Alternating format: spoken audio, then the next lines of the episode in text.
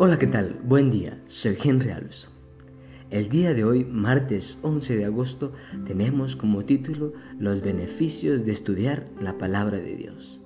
Vayamos a ella. Tú, por tu parte, persiste en lo que has aprendido y en lo que te persuadiste, pues sabes de quién has aprendido Tú desde la niñez has conocido las sagradas escrituras, las cuales te pueden hacer sabio para la salvación por la fe que es en Cristo Jesús. Toda la escritura es inspirada por Dios y útil para enseñar, para redarguir, para corregir, para instruir en justicia, a fin de que el hombre de Dios sea perfecto, enteramente preparado para toda buena obra. Estas palabras se las dijo Pablo a su compañero y amigo Timoteo, las cuales también son para ti y para mí, para que reflexionemos y empecemos esta lección. Hay múltiples beneficios en estudiar la palabra de Dios. El apóstol Pedro nos dice que a través de las promesas de las escrituras llegamos a ser participantes de la naturaleza divina. Y mientras tanto, Santiago habla de la palabra implantada la cual puede salvar nuestras almas. Y por lo general, la Biblia tiene como propósito redimir nuestras vidas. Tiene un propósito redentor. Es lo que veremos hoy y te invito a que me acompañes durante toda esta lección.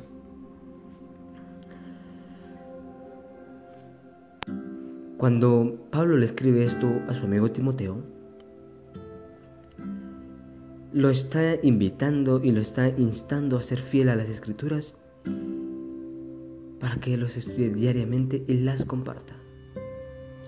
Porque Pablo le dice que uno de los beneficios de estudiar la palabra de Dios, uno es que es útil para enseñar. Dos, revela la verdad y expone el error. Y 3. Describe el plan de Dios para la raza humana. 4. Reprende nuestros pecados, corrige nuestros pensamientos erróneos y nos instruye en la justicia. Cuatro cosas que hace la Biblia, las cuales nos ayuda y es beneficioso para nuestras vidas. Nos instruye, nos enseña, expone nuestros errores para que los rectifiquemos, describe el plan de Dios, el cual nos los da a nosotros. Y veremos por qué, nos, los, por qué nos los da a nosotros. Por qué necesariamente nos los enseña si somos su creación. Si Él fuera otro, pues Él es Dios y solo lo comparte para los ángeles. Pero no, Él nos los ha enseñado y dado por alguna razón, la cual veremos en Juan 17, versículo 14 al 17. Ustedes son mis amigos. Si hacen lo que yo les mando, yo no los llamaré siervos, porque el siervo no sabe lo que hace su señor, su jefe. Yo les he llamado amigos porque todas las cosas que oí de mi Padre se las he dado a conocer a ustedes.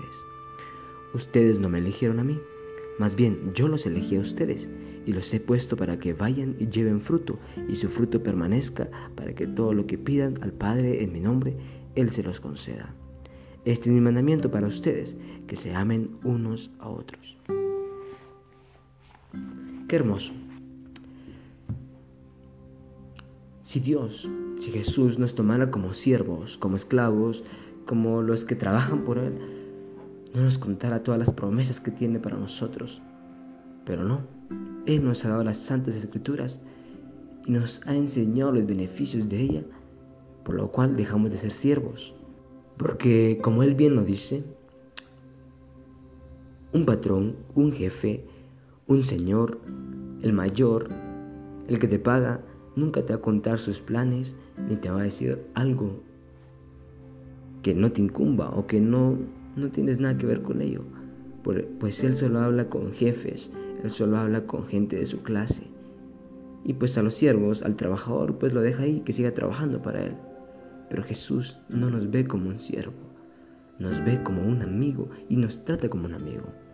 Y Él quiere lo mismo para nosotros, que nosotros aceptemos su amistad, que le digamos sí y que sea nuestro amigo.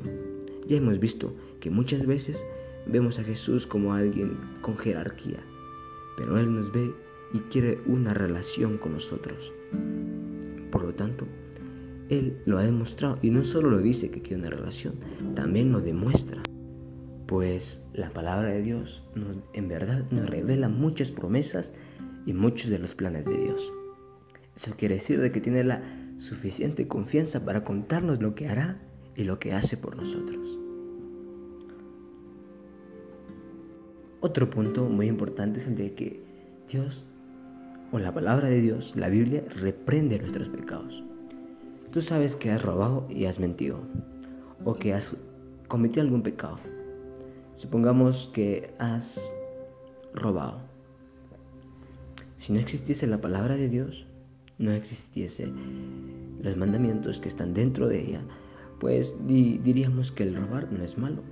Y por lo tanto la sociedad nunca tuviera leyes y pues quizás se viviría como un revoltijo y, y todo, había robos y todo y sería normal, pero no. Por lo tanto, la palabra lo que hace es poder decirnos, estás haciendo algo mal. rectifícalo y hazlo mejor. Si ahora robas, ponte a trabajar. Y bueno, también nos enseña. Entonces, si también nos rectifica los, los pecados y nos dice no realices esto, también nos enseña a cómo poder ser sabios. O sea, tú quieres y dices, quiero emprender algo, quiero saber más. Ahí está la Biblia, es el libro más completo de todo el mundo. ¿Quieres emprender algún trabajo, alguna empresa y dices, ¿y cómo lo hago? Quiero tener sabiduría. O piensas solo en inteligencia, cuando no sabes que la sabiduría es mucho mejor que la inteligencia. Por lo tanto, la Biblia nos da sabiduría para que podamos interpretar las cosas del mundo mucho mejor y mucho más lo del cristianismo. Y también, si tú sabes, muchas personas, ya sea que seas menor de edad o mayor, pues siempre te han dicho, lee, lee. Que leer te enseña y aprendes muchas cosas y te vuelves sabio. El que, el que leas, eres una persona muy, muy, muy sabia. Y es verdad. El leer te hará una persona con un paso adelante que todos los demás. Y imagínate que si lees la Biblia, no solo tendrás un paso adelante de todos los demás, tendrás unos mil pasos delante de todos los demás. Pero otra cosa que tenemos que recalcar es de que si lees y aprendes también ayuda a compartir estos conocimientos y ayuda a motivar a muchas más personas para que también puedan aprender y empiecen a leer las Santas Escrituras.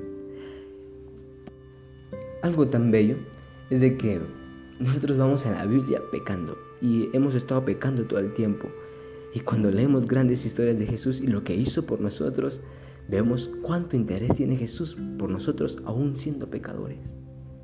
Y este gran amor que nos demuestra por la Biblia, pues inmediatamente nos lleva y es en contraste con nuestro egoísmo, el cual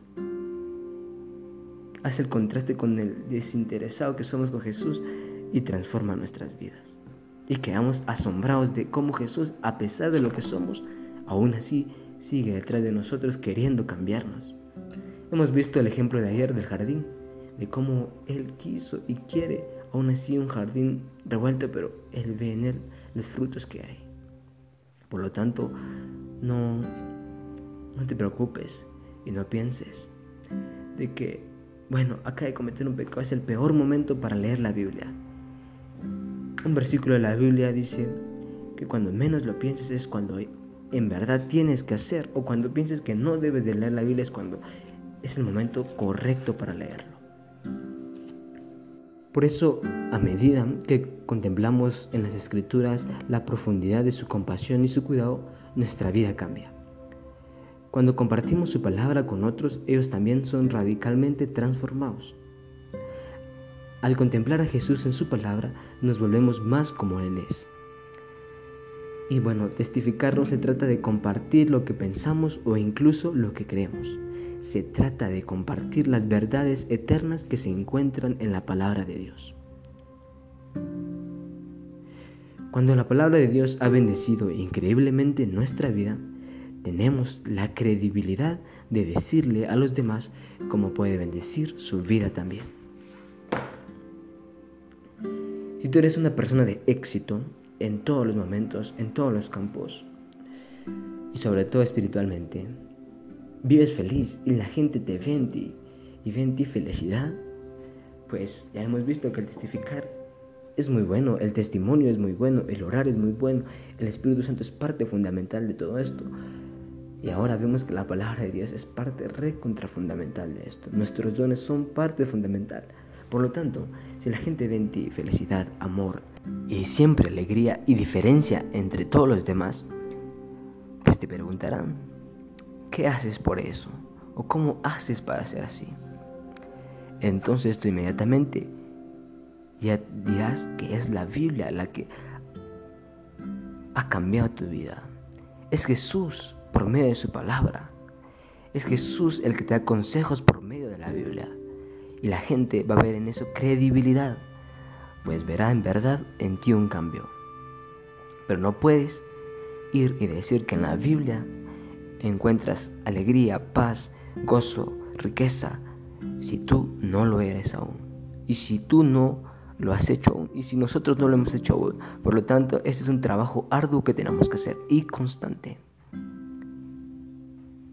Si aún no tenemos eso, ¿con qué tener credibilidad para que las personas en verdad crean en los beneficios de la Biblia? Es nuestro trabajo empezar a hacerlo. Y si lo estás empezando a hacer, qué bien. Recuerda que no va a ser fácil, pero tampoco imposible. Y que hacerlo de poco en poco, pero que vas a llegar a la meta, que es el poder ser como Jesús y como Él es, según tú vayas comunicándote diariamente con Él y lo consideres como un amigo. Que Dios te bendiga y nos vemos el día de mañana. Te esperamos y compártelo por favor.